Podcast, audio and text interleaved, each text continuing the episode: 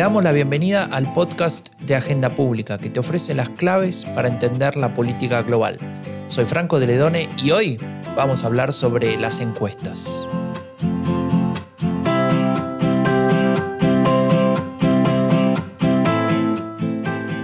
En el episodio anterior de este podcast hablamos sobre partidos políticos, sobre sus problemáticas, sobre el desafío que tienen ante sus electorados y los procesos de transformación que viven nuestras sociedades. Hoy queremos cambiar un poco la perspectiva, poner el foco del otro lado, en concreto en la opinión pública, ese ente abstracto ¿no? que de alguna manera representaría lo que piensa una sociedad en un momento determinado. Y para conocer a la opinión pública contamos con un instrumento, uno que, conocemos todos, eh, las encuestas. ¿Sirven realmente para conocer a la opinión pública? ¿Podemos confiar en sus mediciones? ¿Y bajo qué condiciones son más o menos confiables? ¿Se ha convertido en un instrumento de la política para generar operaciones? ¿O, por ejemplo, influenciar a la prensa? Bueno, son un montón de preguntas las que tenemos hoy que vamos a abordar junto a Janina Welp, la coordinadora editorial de Agenda Pública. ¿Qué tal, Janina? ¿Cómo estás? Hola, Franco. Hola también a, nuestra audiencia. Que, no para de crecer, ¿no? Estamos muy contentos. Eh, sí, como decías, tenemos un tema que, que es muy relevante, la opinión pública. ¿Qué hacen las encuestas?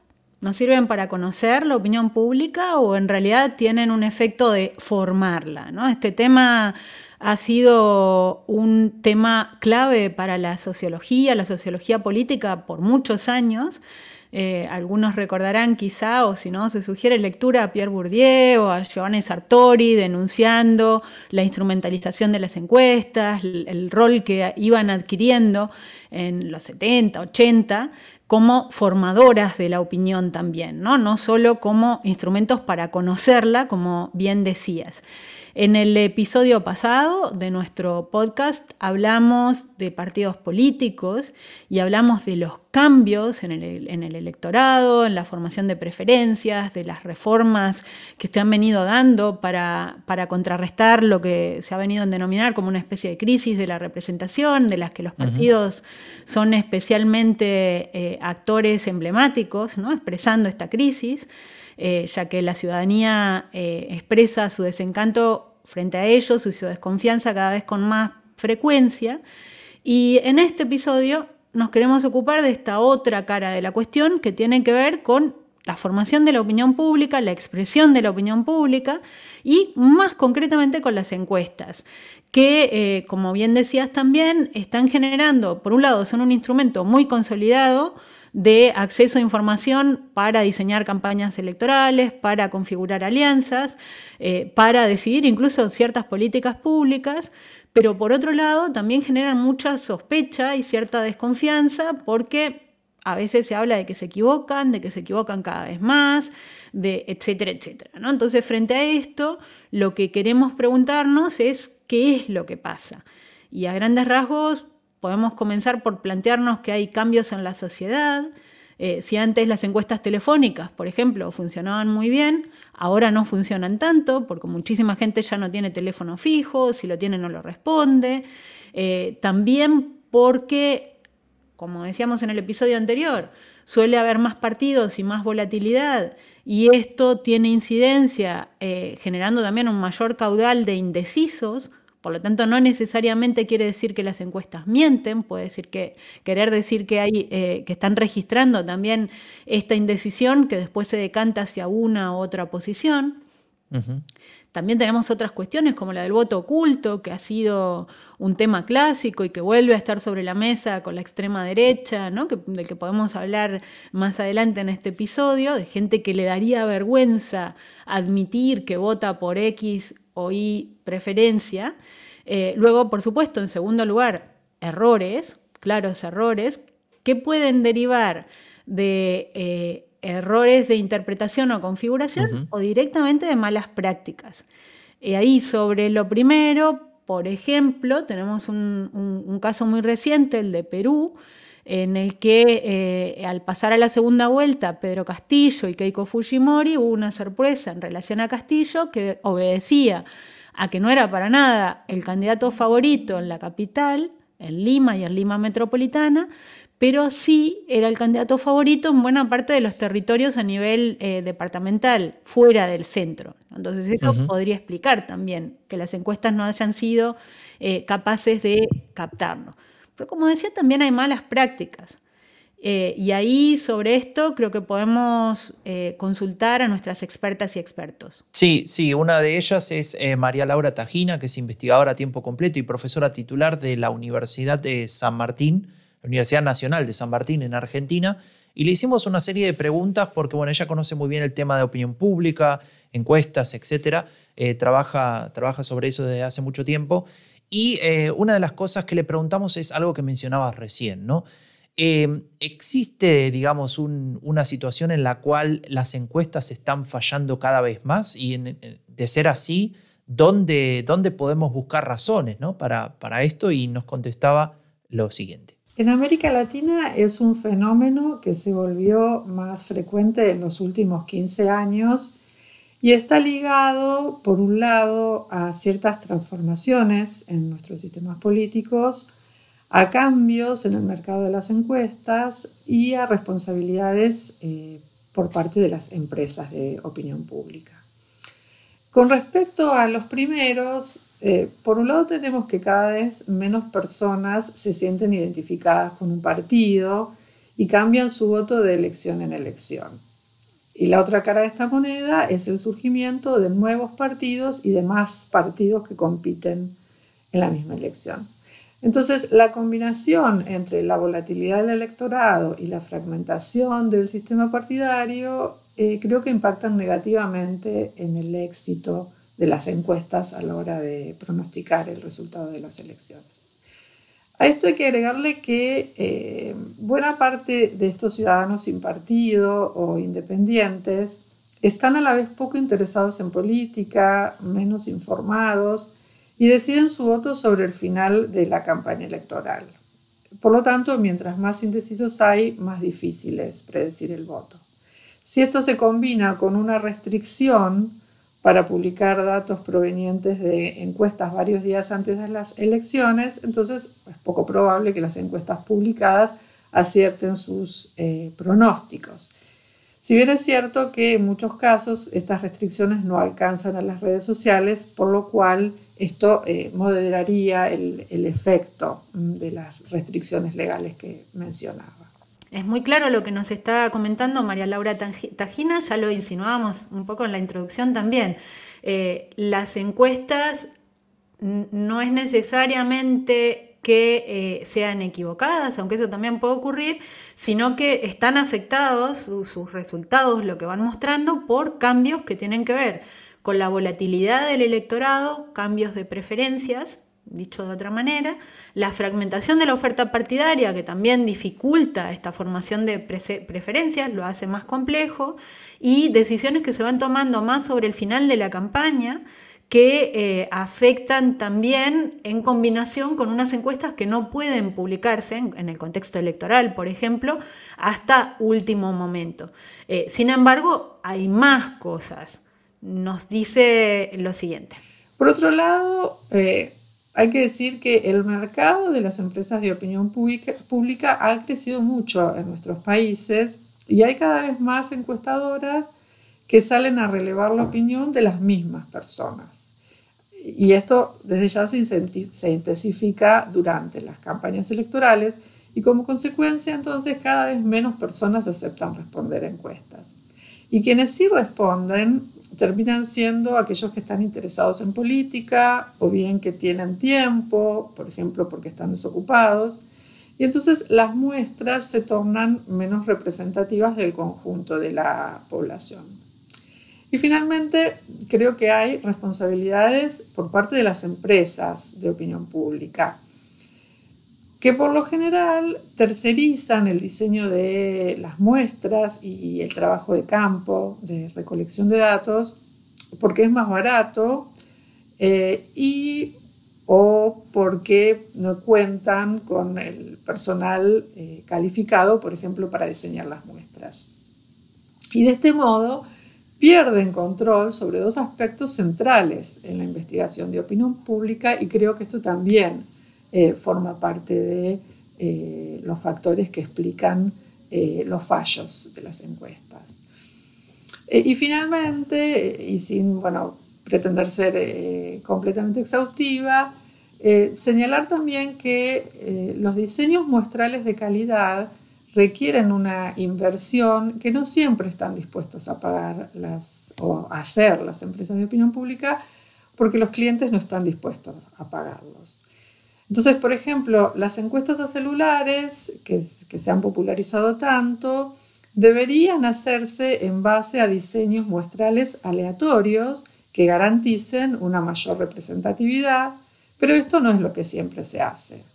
Lo mismo con las encuestas online, que suponen ciertos procedimientos que permitan controlar lo más posible la falta de aleatoriedad en la selección de encuestados, pero de nuevo no siempre se cumplen estos procedimientos porque son costosos en tiempo y en dinero. Y otra cosa que, vemos acá en, esta parte de, lo que nos está contando María Laura Tajina es, ciertos fallos, ¿no? ciertas problemáticas que presentan las encuestas porque, no sé, por ejemplo, no hay suficiente inversión o, clientes que quieran pagar para hacer eh, la encuesta de manera correcta u óptima, por decirlo de alguna manera. Y ahí, bueno, nos empezamos a preguntar eh, por la cuestión de las malas prácticas, ¿no? ¿Cuáles serían las, más frecuentes y de qué forma eh, los medios de comunicación difunden las encuestas que también se relacionaría con eh, estas interpretaciones, insisto, que no son óptimas de lo, de lo, que nos pueden ofrecer las encuestas. Y María Laura nos, nos comentaba lo siguiente. Hay dos factores que se combinan y que dan lugar a estas malas prácticas. Por un lado es la falta de formación de algunos periodistas a la hora de leer los resultados de las encuestas y por el otro lado la necesidad que tienen los medios de generar titulares rimbombantes que atraigan lectores y lectoras, aunque no surjan necesariamente de los datos que revela la encuesta. Entonces, es muy habitual, por ejemplo, que se lean los resultados de las encuestas sin tener en cuenta el margen de error y que entonces se proclamen ventajas de un candidato o candidata sobre otro u otra que no están respaldadas por los datos. También eh, habitualmente suele suceder que eh, se refieren conclusiones a la totalidad de la muestra cuando en realidad la pregunta que se está analizando se le hizo solo a una parte de los entrevistados. Por ejemplo, eh, los que viven en una determinada provincia o región, o los que respondieron que sí a una pregunta anterior. Y entonces esa lectura de datos lo que hace es distorsionar la información que eh, arroja la encuesta. También suele suceder que se omite leerlos, no sabe, no contesta, en casos en que em, representan una porción importante de los encuestados. Entonces, por ejemplo, se compara la popularidad de dos políticos y se omite decir que mientras sobre uno de ellos se pronuncia el 100% de los encuestados, sobre el otro hay más de un tercio que no responde porque no lo conoce. Y por último, eh, mencionar también, digo por último, pero no por eso menos frecuente, eh, otro error es que no se publique la ficha técnica de, de la encuesta o que se publique muy eh, parcialmente. Me recuerda un poco lo que nos está comentando María Laura Franco, esta frase que circula mucho entre quienes usan datos en ciencias sociales, que dice que si torturas a los datos suficientemente, al, final confiesas, ¿no? Eh, y es, es, es, clarísimo eso, la búsqueda de titulares afecta no solo al tema de las encuestas, sino en general se ve muchas veces incluso con entrevistas, con declaraciones, que hay un titular eh, realmente choqueante o, muy, eh, o que llama mucho la atención y que luego lees la entrevista y, no, no, tiene mucho que ver. ¿no? Entonces ese es un caso muy, muy claro de mala práctica. Y el otro, que también señala muy bien María Laura, lo mencionaba también con el caso de Perú, es que eh, sobre todo en estados que, son, que, tienen, que tienen ciudades, capitales, que tienen una, mm, eh, ocupan un lugar en el espacio de toma de decisiones muy por encima del resto del territorio, debida o indebidamente, normalmente un poco indebidamente, como puede ser Perú que mencionaba antes, pero, pero también en Argentina, Buenos Aires, se hace una encuesta en un lugar del territorio y se traslada como si fueran los resultados para el país. Y clarísimamente las diferencias territoriales no justifican para nada, ni metodológicamente, ni conceptualmente, ni de ninguna manera, poder proyectar esos resultados sobre todo el territorio lo que crea enormes problemas posteriores ¿no? para la confiabilidad de esas encuestas. Claro, claro, y esa falta de criterio que, como decía María Laura Tajina, se ve muchas veces en ciertos, en ciertos medios de comunicación, tampoco vamos a generalizar que todos hacen eso, pero existe, eh, nos lleva a pensar, digamos, cuando estamos viendo encuestas eh, que están siendo torturadas para que, como decís vos, eh, los datos confiesen lo que, lo que se quiere transmitir, ¿no? O aquel titular rimbombante que, hace que venda más o que sea más atractivo el, eh, dato que está surgiendo de, de, esa medición, y cuándo son efectivamente confiables. Y qué es lo que hay que mirar para decir que, bueno, esta encuesta nos está contando algo sobre la opinión pública en un momento determinado sobre un tema determinado. Y se lo preguntamos a María Laura y además le preguntamos cuáles serían, digamos, esos, esos elementos de, control de calidad que necesitamos tener en cuenta para saber cuándo estamos mirando una encuesta y podemos confiar en ella. Algunos puntos a tener en cuenta serían, por un lado, mirar el tamaño de la muestra. Muestras grandes son siempre preferibles a muestras pequeñas porque permiten cubrir las variabilidades regionales, de nivel socioeconómico y de otros aspectos que diferencian entre sí a los votantes. También chequear que se publiquen los datos de la ficha técnica. Hay una serie de preguntas que deben quedar respondidas. ¿Quién realizó el sondeo? ¿Cuántas personas fueron entrevistadas? Cómo se eligieron esas personas y en qué territorio, en qué fechas se recogieron los datos, cómo se llevaron a cabo las entrevistas, si a teléfonos fijos, a celulares, eh, por internet, eh, entrevistas domiciliarias, si se hicieron ajustes posteriores a la muestra y eh, qué se le preguntó exactamente a la gente, o sea, el fraseo de las preguntas.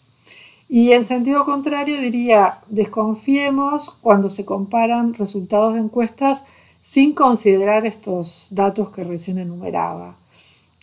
A la hora de comparar es importante saber si se trata de sondeos hechos en la misma fecha, a la misma población, si son muestras de tamaño similar y el método por el que se recogieron los datos en cada caso. Y desconfiemos también de fichas técnicas que hablan solo de los ajustes que se le hicieron a la muestra, pero no dicen nada sobre cómo fue diseñada la muestra. Esto que dice María Laura sobre la ficha técnica es, es muy interesante, no solamente por el mero hecho de que tiene que estar publicado y que, y que ante un ojo experto eh, tal vez eh, se, puede identificar si, si, hay algún vicio, si hay algún error, algún sesgo, etcétera, en la encuesta, pero es un desafío también para el periodismo convertir todo esto, toda esta cantidad de, metadata, ¿no? En, algo atractivo también para contar en la historia que están transmitiendo y no solamente que tal candidato subió, tal candidato bajó o las personas están de acuerdo o en desacuerdo con tal medida, sino también explicar eh, a partir de esa ficha técnica parte de la historia que es necesaria para que eh, efectivamente las personas que están leyendo ese artículo o están escuchando esa nota puedan de alguna manera eh, entender la contextualización ¿no? de, este dato. Totalmente, a mí eh, me surgen dos reflexiones más asociadas a lo que nos está comentando María Laura Tajina. Eh, por un lado, vuelvo a pensar en, en, Bourdieu, que mencionaba antes, que ha analizado mucho el tema de las encuestas ya desde hace décadas. es una literatura clásica, digamos, sobre el tema, donde eh, como mencionaba antes, no se trata solo de registrar a veces, o ahí como problema, qué eh, opina la ciudadanía, sino a veces de construir esa opinión pública. ¿no? Hay ejemplos que son como muy burdos. Si se le pregunta a la gente, eh, ¿qué le parece el principal problema? ¿Inseguridad o cambio climático?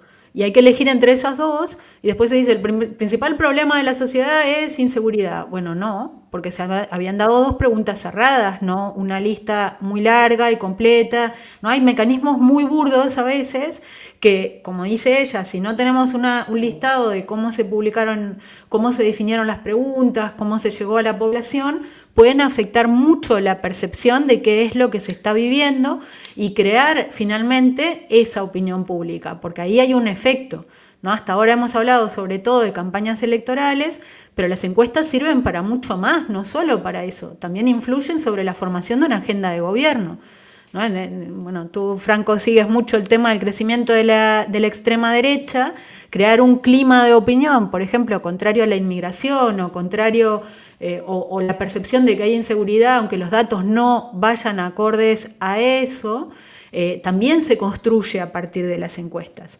Entonces ahí, segunda reflexión, creo que si bien buena parte de la población no se interesa o quizás no tenga competencias para leer bien una ficha técnica, los intermediarios y las intermediarias, y ahí me refiero a la gente de la academia, al periodismo, etcétera, eh, que sí puede estar formado en ese sentido, funciona como un mecanismo de, eh, digamos, de, de accountability, de transparencia que fuerza ese rendimiento de cuentas. Y hacia ahí deberíamos apuntar.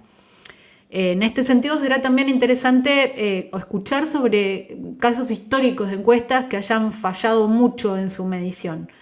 Por ejemplo, estos. Los más resonantes a nivel internacional en un periodo reciente fueron sin dudas el Brexit y el triunfo de Donald Trump, eh, ambos en 2016.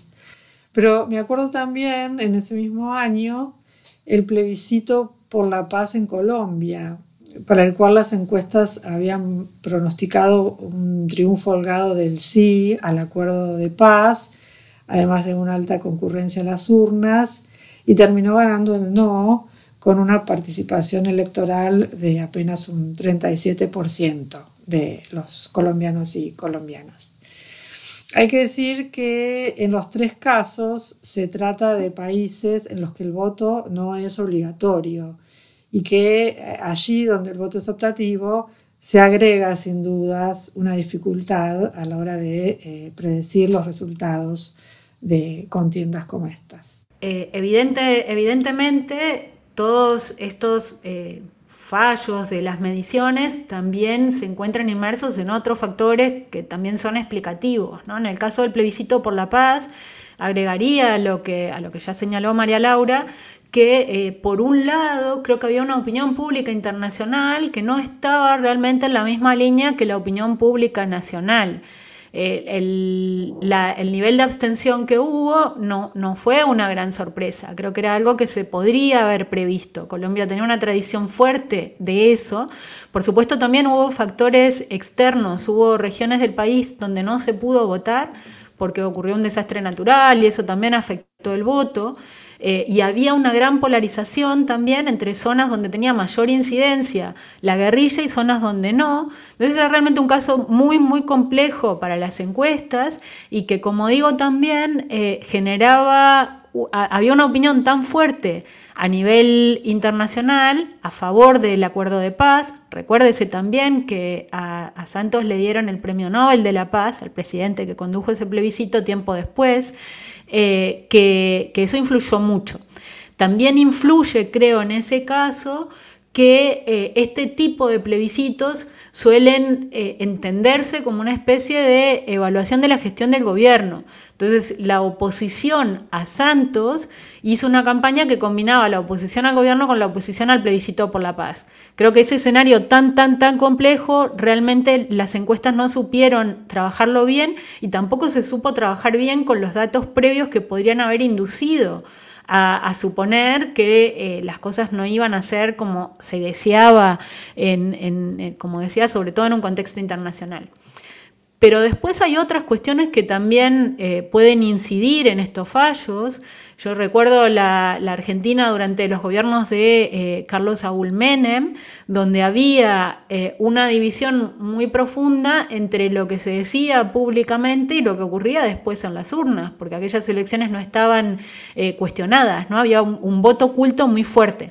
Había gente que se había visto, ciertos sectores de la población, que no era el votante natural del, del menemismo, pero que se habían visto beneficiados por su política económica y decían una cosa y luego votaron por otra, ¿no? Entonces este efecto del voto oculto también puede tener una incidencia. Sí, eh, eso del voto oculto me lleva a pensar en, un caso en, Alemania hace, hace tal vez unos 6, 7 años, cuando, cuando el partido de la ultraderecha comenzaba a surgir en, Alemania, que en ese momento todavía era euroescéptico, no, no muy radicalizado en términos de, sus ideas y su, discurso, pero sí que, empezaba a mostrar eso. Y en, ciertas elecciones regionales las encuestas no le daban eh, los resultados, le daban 3, 4 puntos por debajo de los resultados que luego obtenían, ¿no? Y, tenía que ver con muchas de las explicaciones con esto del voto oculto, del miedo, de la vergüenza a decir que estoy votando por este partido, ¿no? Que, que, no estaba, digamos, al menos en, en, el debate público legitimado como una opción válida. Em, y otra cosa sobre Alemania que, recordé que me parece muy, muy representativa es eh, las elecciones de 2005. Y ustedes dirán, ¿por qué? ¿Por qué vamos hasta allá? Y porque es el año en el que gana Angela Merkel y comienza a gobernar su periodo que, bueno, pronto va a terminar, pero que fueron 16 años y marcó una época tanto en Alemania como en Europa y en algún punto hasta, hasta en ciertos, eh, digamos, en, una perspectiva global, te diría.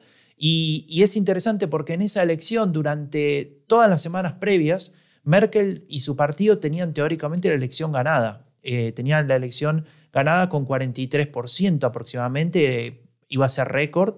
Eh, y después cuando llega el día de la elección, el resultado fue de una diferencia de un punto eh, entre el partido de Merkel y el partido de la socialdemocracia. Es decir, el partido de Merkel sacó casi 10 puntos menos de lo que decían las encuestas, eh, pero estoy hablando de días antes, ¿no? una semana antes o menos de una semana antes las últimas que se habían publicado. Eso llevó a una discusión grande, ¿no? De lo que estamos hablando, para qué sirven, qué nos muestran, cómo, se pueden equivocar y, de, qué manera, ¿no? Porque claramente que una elección resuelta, donde crees que ya va a ganar uno, posiblemente desaliente a ciertos sectores del electorado, ¿no? A ir a votar, porque bueno, si no se puede cambiar, ¿para qué voy a ir? Eh, bueno, no fue el caso, esta elección terminó muy reñida, a tal punto que costó formar gobierno, se terminó armando una gran coalición y bueno, en todo caso el resultado termina, termina poniendo a Merkel al, frente de Alemania, pero esa discusión existió. Y, se menciona una cosa más que, mencionaba María Laura Tajina, creo que en la primera pregunta, y es la, justificación por parte de las encuestadoras, de, los institutos de opinión pública, fue, bueno, la, gente es volátil, ¿no? Y, no dijo que iba a pasar esto. Lo cual, bueno, habla un poco de, que tal vez eh, es cierto que mucha gente decide su voto a último momento, pero al mismo tiempo bueno, tal vez habría que ajustar el instrumento, ¿no? Si, si esto es tan así, porque al fin y al cabo esa volatilidad terminaría eh, generando resultados eh, que al menos nos hacen dudar ¿no? del instrumento. Sí, exactamente, y a su vez hay otras formas de medición que van complementando todo esto, ¿no? Digo, también hay otras preguntas complementarias, quizás no tiene decidido su voto, pero sí sabe a quién no votaría nunca, ¿no? Hay, encuestas que van registrando eso también, que dan muchas pistas, incluso no solo para saber eh, qué tipos de eh, preferencias se van a expresar, sino también qué tipo de alianzas en un contexto de fragmentación, eh, como, como, bien se ha visto en España en los últimos años, pero es bastante corriente en Europa también, eh, ya no se trata de ver quién gana, sino de qué tipo de alianzas se pueden formar con esos resultados, ¿no? Y ahí hay alianzas posibles y alianzas imposibles. Esto creo que nos, genera el terreno justicio, justo propicio para, hablar de España y quizá mm, incluso más concretamente de, de Madrid. Eh, en las elecciones del 4 de mayo, justamente eh, las encuestas y en particular la encuesta del CIS, del Centro de Investigaciones Sociológicas, que es una institución pública y por lo tanto ha quedado, eh, ya estaba de alguna manera en, el, en, el, en la mirada de, muchos que están cuestionando ese rol, ¿por qué, ¿por qué una institución pública debería invertir en hacer encuestas que tienen una función político-electoral? Eh, se equivocaron y bastante, digo, la encuesta del CIS, concretamente para el caso de Madrid, dando unas probabilidades de triunfo de una coalición de izquierda muy por encima de lo que se observó después y eh, subestimando también el triunfo del Partido Popular en solitario, ya que no, no se vislumbraba eso en los últimos datos. Eh, bueno, sobre esto vamos a hablar ahora con otro experto, con Alberto López, que es un, experto de la casa, podríamos decir, que es candidato a doctor en el Departamento de Ciencias Políticas de la Universidad de Zurich y es codirector del PREDI. A Alberto le preguntamos cómo evalúa la fiabilidad de las encuestas de intención de voto en España. Las encuestas, en contra de lo que suele pensarse, son una herramienta cada vez más fiable y precisa. Lo vemos cuando hacemos estudios comparados a lo largo de los años. Em, es verdad que no son oráculos de Delfos, se equivocan, pero casi siempre eh, cuando analizamos el error, este se encuentra dentro del margen. En España, eh, lo cierto es que las encuestadoras tienen un reto en general con la transparencia. Salvo honrosas excepciones, la mayoría no revela los microdatos, eh, los cruces sociodemográficos o qué variables tienen en cuenta para la estimación de voto. Eso es algo que todavía pues, pueden mejorar. Em, está muy, muy, muy claro lo que explica. Concretamente agrega, de hecho, algunas cuestiones también a las que, a las que mm, mencionaba María Laura antes. Eh, pero bueno, obviamente, como decíamos, enfocado en España. Y me parece importante también em, relacionar esto con algo que mencionaba em, María Laura Tajina. Ella hablaba, ¿te acordás en, en, alguna de las preguntas, la primera o la segunda, sobre esta falta de inversión o falta de clientes que paguen para que las encuestas cumplan todos esos criterios de calidad para formar la muestra como corresponde, para seleccionar los casos, etcétera, etcétera, etcétera. Y ahí eh, aparecería el, el, CIS ¿no? de España como una posibilidad de, lidiar con esto, ¿no? de, evitar que, el mercado te condicione la calidad de la encuesta, porque bueno, es un organismo que eh, mide eso a partir de, em, digamos, de, la inversión pública en ese tema. ¿no? Y aún así, pareciera que, como marcabas vos hace un momento, eh, puede generar también discusiones, problemáticas, etc. Sí, bueno, Alberto nos dice que las encuestas son cada vez más fiables si miramos la letra pequeña, lo que, lo que es bien interesante viendo que la percepción en realidad ciudadana va por, otro lado, ¿no? Entonces, eh, interesante también profundizar un poco más en, en analizar y comprender lo que pasa.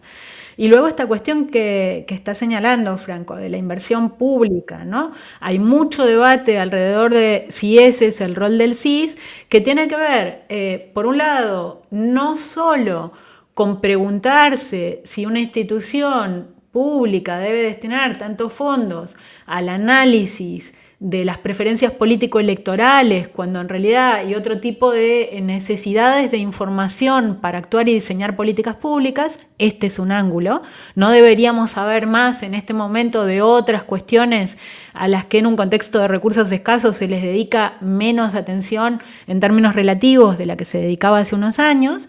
Eh, yo me inclino a pensar que debería tener menos importancia el análisis de las preferencias políticas político-electorales en un contexto como este, pero por el otro lado está la cuestión de la independencia del CIS, que también está en cuestión, ¿no? ¿Cuán cerca del gobierno tiene que estar?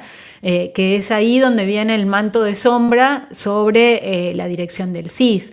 Entonces es, por un lado, una cuestión de eh, cuál debería ser la función de un organismo como este y por otro, el marco institucional en el que el CIS debería funcionar. Sobre esto también le preguntamos a Alberto. Lo que está pasando con el CIS es muy preocupante. Por un lado está la estimación de votos, que tiene un sesgo sistemático hacia los partidos de izquierda, especialmente el PSOE.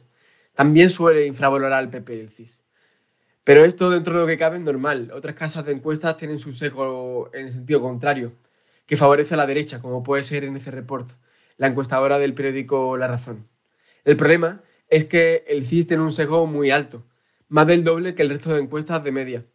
Es razonable pensar o sospechar que tiene más interés en incidir en el voto que en estimarlo. Es, es, válido pensar entonces que el CIS tiene más interés en incidir sobre el voto que en registrar estas preferencias. Es bastante grave esto y creo que eh, acuerda con un sentir de, muchísimas personas y especialmente eh, las y los analistas de encuestas y en ciencias sociales.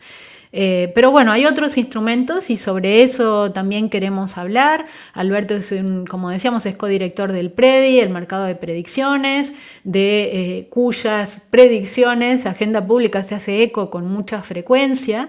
Eh, y esta es una nueva oportunidad de hablar de cómo funciona esto, qué es, cuál es la diferencia con las encuestas y por qué sabemos que Alberto considera que es confiable. PREDI el mercado de predicción que programamos en la Universidad de Zurich es, como dices, un método más para predecir futuros eventos políticos. En lo que se refiere al voto, el método tiene una eficacia similar a las encuestas. La diferencia es que Predi se actualiza en vivo y por lo tanto permite eh, transmitir una imagen en movimiento de cómo avanzan las tendencias. La otra ventaja comparativa es que permite predecir, además del voto, otros eventos políticos más complejos, como puede ser eh, cuál va a ser el gobierno resultante de unas elecciones. Esto eh, lo hicimos, por ejemplo, en la última elección madrileña, en la que con más de un mes de antelación ya el mercado de predicción eh, daba como resultado más probable un gobierno liderado por el Partido Popular de Ayuso. Bueno, entonces con todo lo que nos contaron hoy María Laura Tajina y Alberto López, eh, de alguna manera podemos seguir reflexionando sobre las preguntas que nos planteábamos al principio, sobre si sirven las encuestas y claramente que sirven. Lo que pasa es que tienen que cumplir ciertos criterios básicos y para que puedan ser óptimas y para que ya sea sus mediciones como la interpretación de las mismas sean las correctas, ¿no? Y no nos llevamos una imagen que tal vez no existe, como decías vos hace un rato, en la cual torturamos a los datos para que nos digan lo que queremos escuchar o lo que es interesante. Eh, tal vez habría que pensar en, algunas, eh, en sofisticar ¿no? el, instrumento, en, adaptarlo a desafíos que vivimos actualmente por todos los cambios que, que están atravesando nuestras sociedades y que, mencionábamos en este y en el episodio anterior. Exactamente, y bueno, nos quedamos con esta imagen, ¿no? ¿Qué, pasa con las encuestas? Pasa que hay eh, un escenario que plantea mayor volatilidad, más cambios en las preferencias, preferencias que se deciden a último momento, fragmentación de la oferta partidaria, todo eso influye eh, y mucho en la capacidad de las encuestas de eh, tomar eh, o, realmente captar esas preferencias, pero también a la vez vemos que hay problemas que tienen que ver con, que son bastante clásicos, como decíamos también al principio, con entenderlas no solo como un instrumento para entender la realidad, pero también como un instrumento para influir sobre ella, no siempre de la forma más apropiada o deseable. Y en este sentido, las recomendaciones que nos dejaba María Laura Tajina creo que son muy importantes. Eh, la ficha técnica tiene que estar, es importante saber el tamaño de la muestra, eh, quién hizo la encuesta, muy importante, quién hizo la encuesta, eso da muchos datos, a cuántas personas se, se entrevistó, cómo se eligieron, cuándo se hizo.